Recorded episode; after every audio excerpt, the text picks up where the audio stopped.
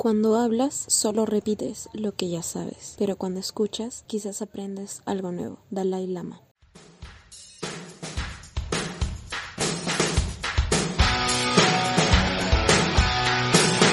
Saludos a toda nuestra comunidad oyente del podcast Taos al Día. Mi nombre es Maricelo González, miembro de la Comisión de Investigación del Taller de Derecho y Relaciones Internacionales Alberto Ulloa Sotomayor. Y el día de hoy dirigiré la presente charla con lo referente al tema de Introducción a la Política Exterior. En esta oportunidad hablaremos sobre la política exterior, cuál es su concepto, sus elementos y el vínculo con la política interior, así como una entrevista dirigida a una distinguida politóloga.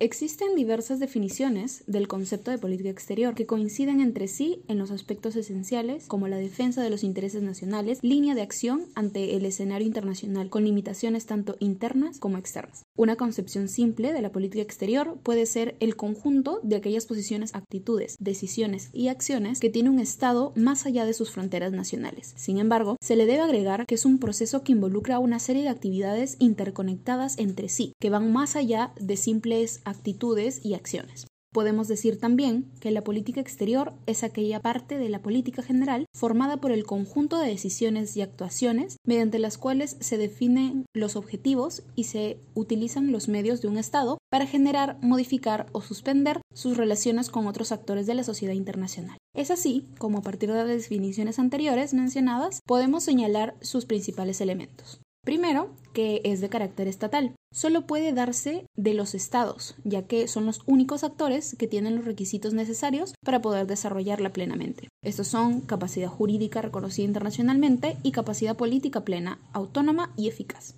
En segundo lugar, no existe disociación de la política interior del Estado, ya que son facetas de una misma realidad política, tanto en su dimensión institucional como en su base social. Y en tercer lugar, incluye la determinación de objetivos que aspira a alcanzar cada Estado, dado que así el país carece de determinación de sus fines y u objetivos, el Estado simplemente actuará en el contexto internacional, reaccionando según la coyuntura. Es importante destacar que existe una constante influencia recíproca entre la política interior y la política exterior, y a la vez no permanece equilibrado. En ciertos momentos, la realidad interna de los estados parece dominar la actividad exterior. En otros, la relación se invierte. Existe cierta predominancia de una con la otra dependiendo del contexto nacional o internacional.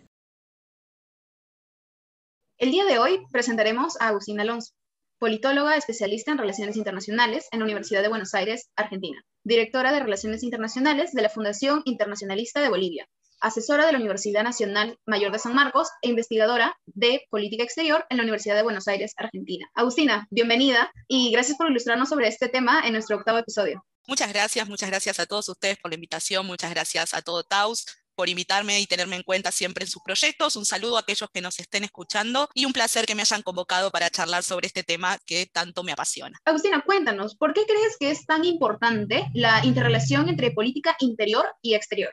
Bien, es una pregunta muy abarcativa, pero muy interesante. La relación entre ambas es completamente simbiótica. La política, en la política interior se determinan muchísimos factores de la política exterior y en la política exterior se defienden principalmente intereses internos. Esta doble relación de adentro hacia afuera y de afuera hacia adentro hace que, que debamos abordar el estudio de la política exterior conectando sí o sí estos dos factores, la vida nacional y la realidad internacional. Primero, y para evitar confusiones creo que debemos tener en claro varios puntos. El primero es entender que la política exterior debe sí o sí comprender la política estatal a la hora de relacionarse con otros estados, cada estado en su diversidad de poderes, de instituciones y estas mismas como participantes activas tanto de la política nacional como de la política exterior pueden ser refuerzos o debilitadores. Y ninguno de estos factores es inherente al desempeño del Estado en sus relaciones con otros miembros de la comunidad internacional. Otro error que noto mucho en quienes no advierten la importancia de la interrelación de la política interior con la política exterior es el desconocimiento o muchas veces la omisión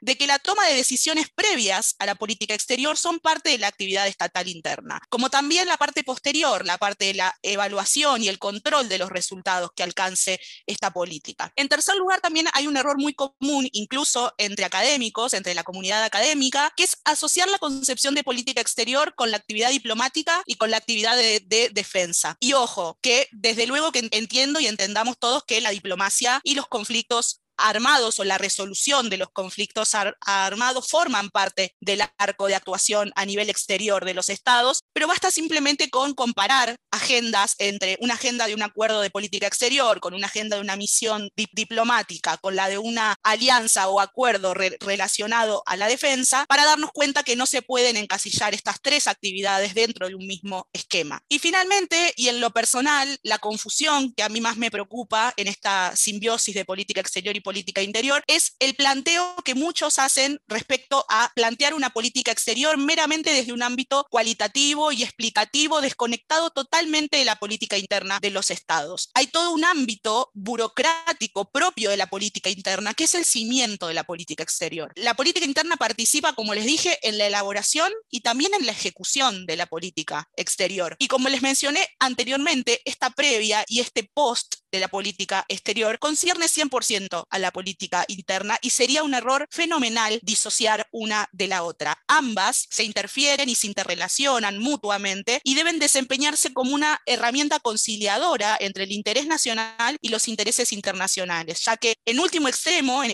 el último de los casos, ambas no son más que dos facetas de, una misma cosa, que es el Estado, tanto en su dimensión institucional como en su base social. También es fundamental comprender que esta constante influencia recíproca y de relación entre una y otra es dinámica y que por lo tanto no siempre permanece equilibrada, pero sobre esto vamos a conversar más adelante. Justamente siguiendo la línea que nos conversabas, ¿tú crees que existe un modelo idóneo para la política exterior? me parece que modelo idóneo es un término más amigable que modelo ideal y es un poco parecido y claramente quiero mencionar que a mi parecer no existe un modelo ideal para nada y mucho menos para lo relacionado con lo impredecible que es la política, tanto interna como externa.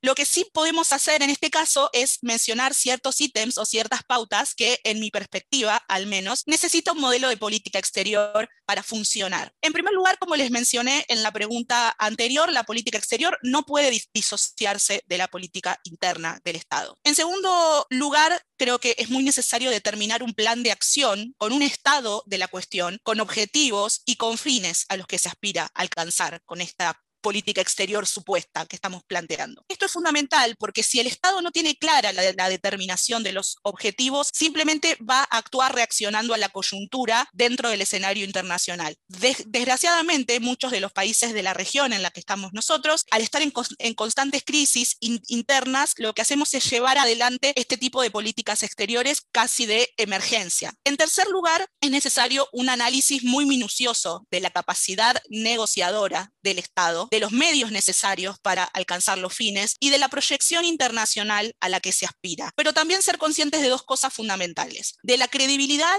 y la preponderancia en el, sistema internacional que tiene el Estado. Porque creo que sin tener en cuenta esta y sin ser conscientes de estos dos ítems, de cuán creíble y cuán preponderante es el Estado, no puede funcionar la política exterior que se proponga. Dicho esto, al igual que casi en cualquier proyecto, podemos dividir el proceso de una política exterior en tres pasos la elaboración, la ejecución y luego el control o el, análisis posterior, el análisis a, los resultados. Y esto siempre en un, en un contexto idóneo o ideal, que como les mencioné al principio, no existe, porque sabemos que muchas veces las políticas exteriores corren tras los acontecimientos internacionales de, de coyuntura y estas fases o se saltean, o se solapan, o se superponen, o muchas veces no existen. También creo que es importante que tengamos en cuenta las características de los estados y la diferencia entre los estados centralistas y los descentralizados. Creo que tenemos que tener en cuenta que aquellos sistemas más, más centralizados o centralistas, todas las decisiones de política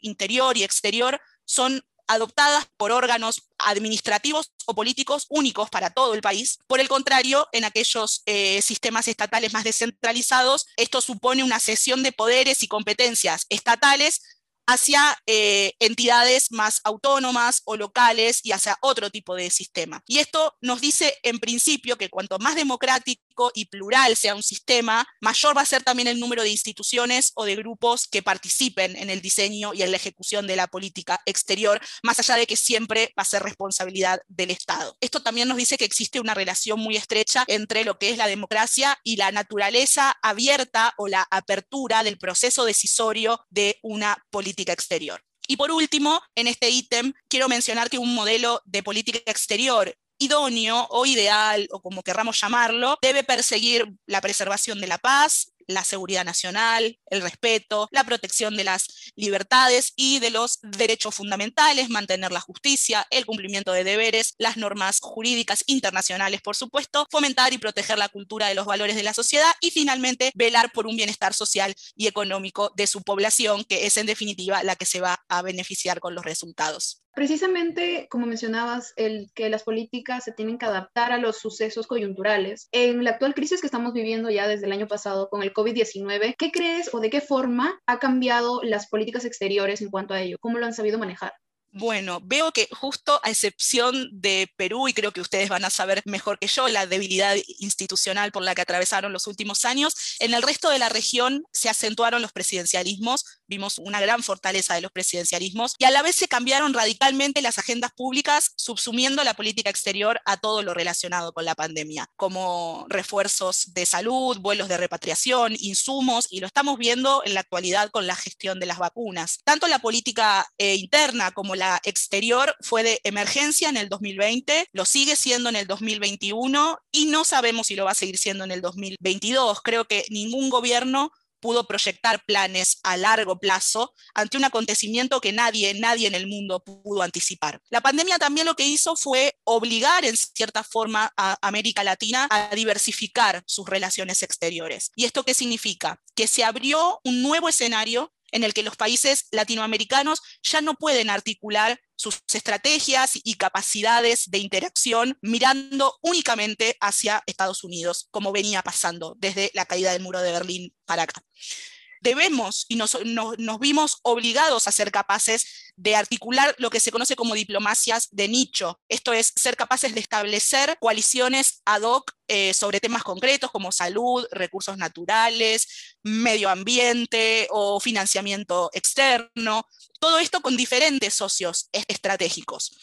Esto contribuye mucho a generar un nuevo orden, que es el orden al que estamos ingresando. Muchos hablan de bipolaridad, otros hablan de multipolaridad. Eh, obviamente, si hablo de bipolaridad, me refiero a Estados Unidos y a China. Y cuando otros académicos hablan de multipolaridad, incluyen a Rusia o a países del Indo-Pacífico. Creo que ninguno de estos países piensa desaprovechar la situación de América Latina para ejercer su poder y su hegemonía. Y sin embargo, también considero al mismo tiempo que la cuestión de la dependencia con Estados Unidos de nuestra región va a seguir, va a seguir vigente quizás juegue a nuestro favor la irrelevancia sistémica que, que, atraviesa la región de América Latina y la incapacidad, desgraciadamente, de resolver nuestras crisis internas para conseguir nuevos socios con quien cooperar.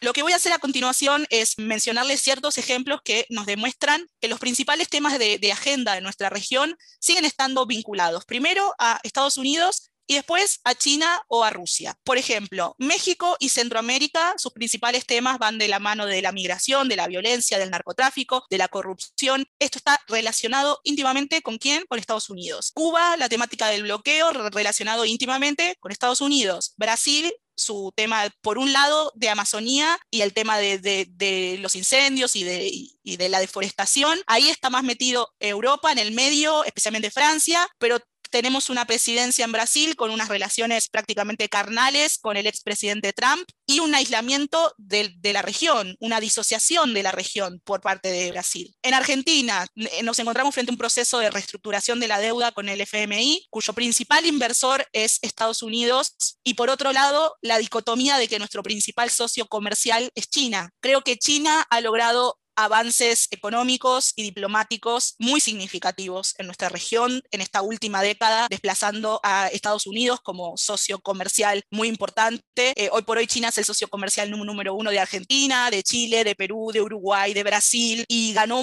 muchísimo espacio en México, en Colombia. Decenas de miles de millones de inversión china se destinaron, por ejemplo, redes de electricidad en Brasil, rutas argentinas, redes inalámbricas en México, terminales portuarias en Perú, plantas de procesamiento de litio en Bolivia. Otro tema también en el que vemos este problema de dicotomía entre potencias es Venezuela, que es el foco principal de conflicto en nuestra región, es una temática que nos divide, que no permite grises y es un, es un territorio en donde queda muy claro también la disputa de las potencias. Y por último lo estamos viendo y lo palpamos todos los días en la gestión de las vacunas ¿no? Estamos un poco ahí en el medio de este inconveniente. Con esto quise graficarles que desgraciadamente la sombra de las potencias extranjeras sigue confirmando lo que los internacionalistas conocemos como la famosa teoría de la dependencia en la política exterior de nuestra región. Y que aunque Estados Unidos desapareciera mañana del planeta, los países latinoamericanos seguiríamos mostrando dependencia hacia el exterior. Esto nos dificulta dos cosas fundamentales. El desarrollo, por un lado,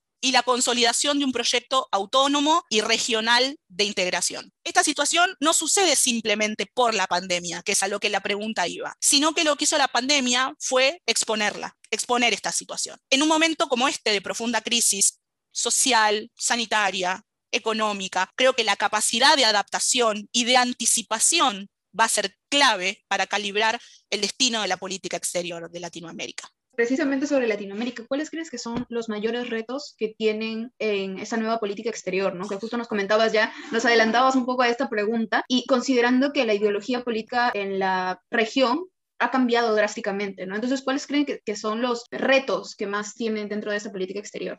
Bien, voy a basarme en análisis de escritores que leo mucho y recomiendo, internacionalistas de mi país, Colacray, Russell, eh, Juan Tocatlián. Creo que podemos afirmar que las políticas exteriores de América Latina, a pesar de todo y dentro de sus limitadas estrategias, siempre van en busca de una mayor autonomía de las grandes potencias, teniendo en cuenta tanto las restricciones estructurales del momento, como las situaciones internas, como las eternas situaciones de crisis que atraviesan muchos o casi todos de los eh, países de nuestra región y a estas estrategias les pongo el adjetivo de limitadas porque van ligadas al problema histórico del subdesarrollo del continente. A mí en lo personal no me gusta el término subdesarrollo, pero es un término que en las relaciones internacionales se utiliza, y también eh, que responde a la dependencia económica y política que vamos teniendo de acuerdo a lo que mencionaba anteriormente, ¿no? A las grandes potencias, especialmente en su momento de Estados Unidos y ahora vemos este gran ascenso de China. Esta búsqueda de autonomía y de mayor cooperación entre la región, por ejemplo, la, la vemos reflejada en lo que ahora conocemos como cooperación sur-sur, que es algo muy interesante y, muy esperanzador, se agudizó en el siglo XX, particularmente, como les mencionaba, luego del contexto de la Guerra Fría y posterior a la caída del muro de Berlín, en donde paralelamente al ascenso de Estados Unidos y su época de mayor fortalecimiento, América Latina estaba buscando ya otras estrategias de autonomía. El principal cambio desde entonces hasta ahora para analizar la política exterior de Latinoamérica es que el movimiento de poder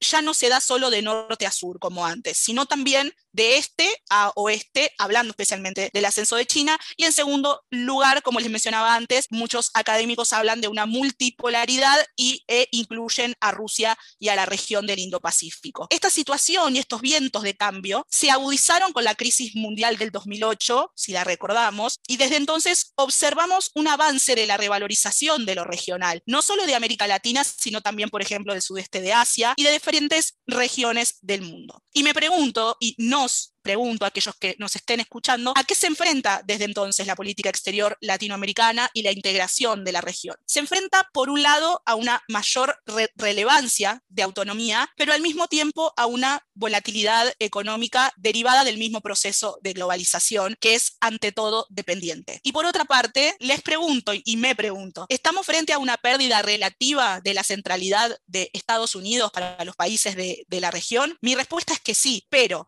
¿Esto significa que Estados Unidos vaya a dejar de ser un referente fundamental para América Latina? Por supuesto que no. Creo que tomando en cuenta una conceptualización también de Juan Tocatlián, la política exterior de América Latina, desde la Guerra Fría hasta la actualidad, desde el fin de la Guerra Fría hasta la actualidad, lo que hace es pasar por una especie de modelos que él los llama de acoplamiento, de acomodamiento, de oposición limitada, de desafío y de aislamiento. ¿Qué hacen los países de América Latina en materia de política exterior? Van oscilando entre los modelos que, les nombré, ensayando, explorando, aplicando prácticas más retraídas respecto a Estados Unidos, más cercanas, promulgando nuevos mecanismos de integración en la región, más abiertos al mundo, más cerrados, con más énfasis en acuerdos de libre comercio, con otros con relaciones más bilaterales, otros multilaterales, pero ¿cuál es el parámetro en común de todo esto? La oscilación, la pendularidad, que es producto de varias cosas, pero principalmente de la incertidumbre económica y de los cambios sociales y políticos, porque muchas veces nuestra región, la agenda de política exterior, en nuestra región, la agenda de política exterior está subsumida, por ejemplo, a afinidades partidarias, que luego, cuando nos enfrentamos a las elecciones y a la alternancia del poder, no tienen continuidad y empezamos de cero. Entonces vuelve esta pendularidad de ir y volver. El producto del problema de esta oscilación o de pendularidad también hace que nos enfrentemos a muchísimas características de, doble carácter o de carácter dual en la región, como unos ejemplos que les voy a mencionar. Latinoamérica respecto a su seguridad es la única región del mundo desde el 2001 que no ha sufrido ningún atentado por parte de Oriente. Pero esto es a diferencia de todo el resto de los continentes. Pero al mismo tiempo es el lugar del planeta donde más creció el crimen organizado otra vez esta especie de dualidad. Respecto a lo económico, contamos con índices relativamente altos para lo que es el mundo de escolarización y de consideración de los, de, los derechos humanos. Y al mismo tiempo atravesamos una crisis migratoria sin precedentes y un aumento exponencial de la pobreza. Para ir concluyendo con este punto, primero me gustaría bajar toda esta parte académica a la tierra y decirles que considero que en los próximos años cada país de nuestra región, por lo menos su política exterior e interior, va a girar en torno a vacunar a su población. En este contexto, el escenario internacional desgraciadamente nos vuelve a dividir en bandos, como les mencionaba, aquellos países que reciban las vacunas estadounidenses, aquellos países que reciban las otras, las vacunas rusas, las vacunas chinas, y tengamos en claro, creo, el, contexto en el que estamos, esto es fundamental, estamos frente a un, contexto que es excepcional, y ante un contexto excepcional, las respuestas a los problemas van a ser excepcionales también, y no estamos para predecir desde la academia un proceso de integración regional cuando todavía la vida de los latinoamericanos está en juego y todavía estamos en medio de una pandemia de las que suceden cada 100 años y de las que van a hablar los libros de historia creo que muchas veces no tomamos dimensión del contexto en el que estamos. Dicho esto, la mayoría de los países de la región, particularmente los intermedios o aquellos medios a grandes, tienen lo que se podría llamar o que en las relaciones internacionales se llama la política exterior de carácter mixto o combinado. Esto demuestra, a mi parecer, que está casi extinto en América Latina las épocas o de plegamiento total o de confrontación absoluta, o de alineamiento irrestricto frente a impugnación plena, como forma de hacer la política exterior. Sacando quizás el caso de Venezuela y de Cuba, que son casos como excepcionales, creo que el resto de los países de América Latina cada vez más combinan colaboración con resistencia, teniendo este tipo de políticas exteriores mixtas. Y esta circunstancia se, observa en cómo casi toda nuestra región se relaciona tanto con China como con Estados Unidos. O sea, no, no está tomando partido por uno o por otro. También los problemas que advierto en la política exterior de Latinoamérica son el dogmatismo, la inflexibilidad, la falta de capacidad de, de, previsión a futuro, esto es fundamental, y sobre todo la primacía de los problemas domésticos frente a la agenda internacional. Y por último, quisiera eh, hacer un poquito de énfasis en la integración regional y preguntarnos para que pensemos un poco entre todos si la región está unida o fragmentada. En lo personal, respondo que está, las es que está ambas, está las dos cosas, porque la región está más heterogénea que nunca. Estamos muy lejos, por ejemplo, de la situación que vivimos con la, con la UNASUR, como modelo de integración regional, pero tenemos la asociación, por ejemplo, entre México y Argentina para trabajar en conjunto en el proceso de, vacunación de toda la región, que en este momento está pausado, pero que es un, es un acuerdo muy esperanzador. Al mismo tiempo, como les mencioné, tenemos a Brasil completamente fragmentado y aislado de la región, lo que facilita muchísimo el ingreso de China en la parte de, de comercio y comercial, pero también la situación de Brasil está frente a unas elecciones muy cercanas, donde el candidato con mayor intención de voto es Lula da Silva, lo que nos enfrentaría también a un, a un nuevo posicionamiento externo de Brasil. Y esto también va a hacer que todo el proceso de integración gire si el posicionamiento externo de, de Brasil cambia.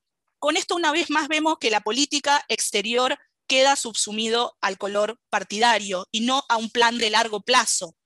El plan de la UNASUR que les mencionaba, ¿fue exitoso? En lo personal considero que en un principio sí, pero ¿qué pasó? Estaba cimentado sobre liderazgos carismáticos que cuando fueron desapareciendo en conjunto con procesos de elecciones y alternancia de gobierno, transformaron planes de política exterior exitosos en un giro de 180 grados que cuando cambiaron esos liderazgos se cayeron y volvimos a este, a este péndulo. En este mismo contexto, lo teníamos a Chile, a Colombia y a Perú, que optaban por opciones de inserción internacional más de carácter neoliberal, si, si queremos, pero que tampoco fueron exitosas. Entonces necesitamos un fuerte proceso de regionalismo. Esto es clave para nuestra región, principalmente para nuestro posicionamiento frente a terceros y también por la baja integración económica y las debilidades institucionales que tienen muchos de los países de América Latina. Eh, lo, vemos, lo vimos en el Perú en los últimos años, lo vimos en Bolivia en el último tiempo. Creo que también tenemos muchas dificultades para sostener organismos que perduren en el tiempo en pos de la integración. Lo, vemos con estos intentos fallidos del Grupo de Puebla versus el Grupo de Lima, que terminan siendo grupos de afinidades partidarias y no grupos de integración. Creo que también la verdadera restricción de América Latina está en el plano de lo doméstico, que la autonomía fue siempre una preocupación histórica de las políticas exteriores de nuestra región. Y para cerrar, eh, ¿qué podemos hacer eh, ante esta circunstancia de competencia entre grandes potencias, creo que tenemos que desarrollar nuestra capacidad negociadora, creo que tenemos que salir del estado de crisis permanente, que ante esta situación de la pandemia es un poco difícil y, es y, a la vez es fácil decirlo desde un lugar como este, pero aplicarlo claramente no es nada fácil. Y principalmente creo que debemos ganar autonomía en lugar de dependencia. Como vimos hasta acá, la historia de la política exterior de América Latina está cimentada en depender de otros. Y esto va de la mano con la necesidad de desarrollar una visión a futuro, eh, especialmente frente a un posible conflicto entre dos potencias que no sabemos si sucederá o no sucederá nunca, pero en el caso de suceder, es muy importante que nuestra actual posición en el, sistema internacional, que es irrelevante, desgraciadamente lo es, eh, haga que seamos un jugador estratégico y que ningún Estado se vea en la obligación de tomar posición por una potencia o por la otra. Y por último, también tenemos que abogar siempre por el multilateralismo, no solo entre estados, sino también incluyendo los organismos internacionales, los organismos de la sociedad civil, como actores de cooperación de igual importancia que los estados. Siendo optimistas, y ahora sí cierro, eh, creo que auguro, o por lo menos espero, un 2022, primero donde la política exterior sea un asunto fundamental en el proceso de metamorfosis global que estamos pasando y de reestructuración de los estados. No podemos dejar la política exterior de lado en la reestructuración que se viene post pandemia. Y también debemos generar un verdadero patrón de, inserción internacional sostenido y no ni oscilante o pendulante ni de dependencia. Me parece también fundamental para el sur del continente el fortalecimiento de organismos como el Mercosur, que es un mecanismo estable, pero necesitamos quizás que tenga una mayor credibilidad en, el mundo. Tenemos enfrente como reto cooperar más entre nosotros y utópicamente, y esto también es opinión personal, eh, pretendo que dejemos de enviarles materias primas al mundo y que a cambio recibamos eh, productos industrializados. Ya creo que podríamos empezar a pensar en una mayor industrialización de nuestros recursos, en ser atractivos para el mundo como pares y no como patios traseros, como se nos suele decir, ni como fuente de explotación de materias primas.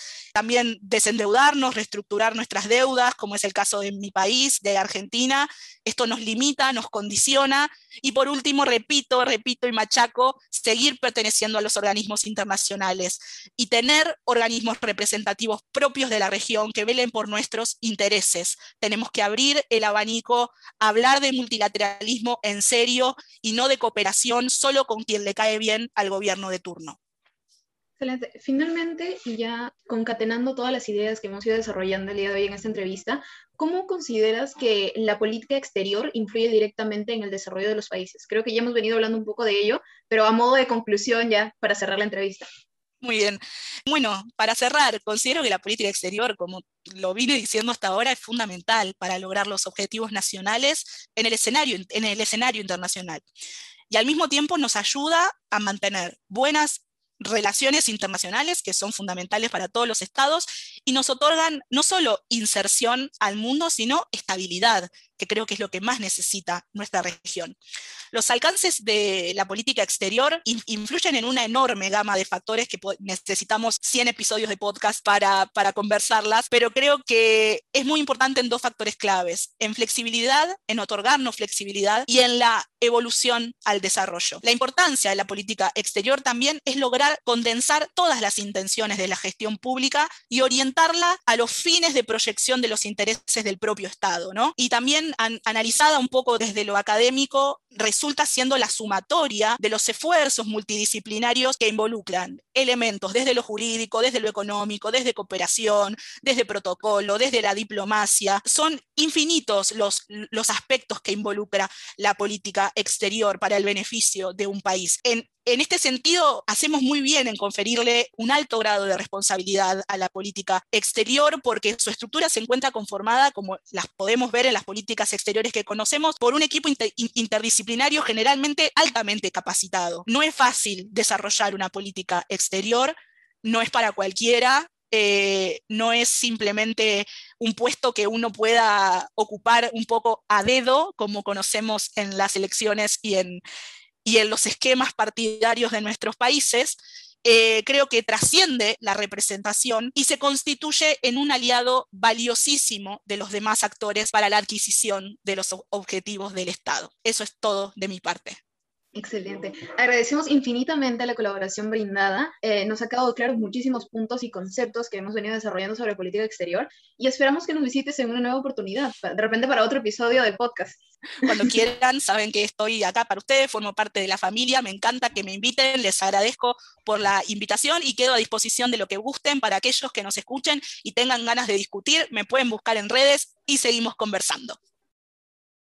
Esperamos que hayan disfrutado del tema desarrollado. Agradecemos inmensamente que hayan llegado hasta este punto de nuestra entrevista y si lo disfrutaron nos ayudarían bastante comentando y compartiendo en sus redes sociales. No se olviden seguirnos para que no se pierdan los nuevos capítulos y secciones. También generamos contenido en nuestras redes sociales. Encuéntranos en Facebook, LinkedIn, Twitter como Taus UNMSM y en Instagram encuéntranos como Gaceta Internacional. Les deseamos un buen fin de semana y esto fue Taus al Día. Muchas gracias.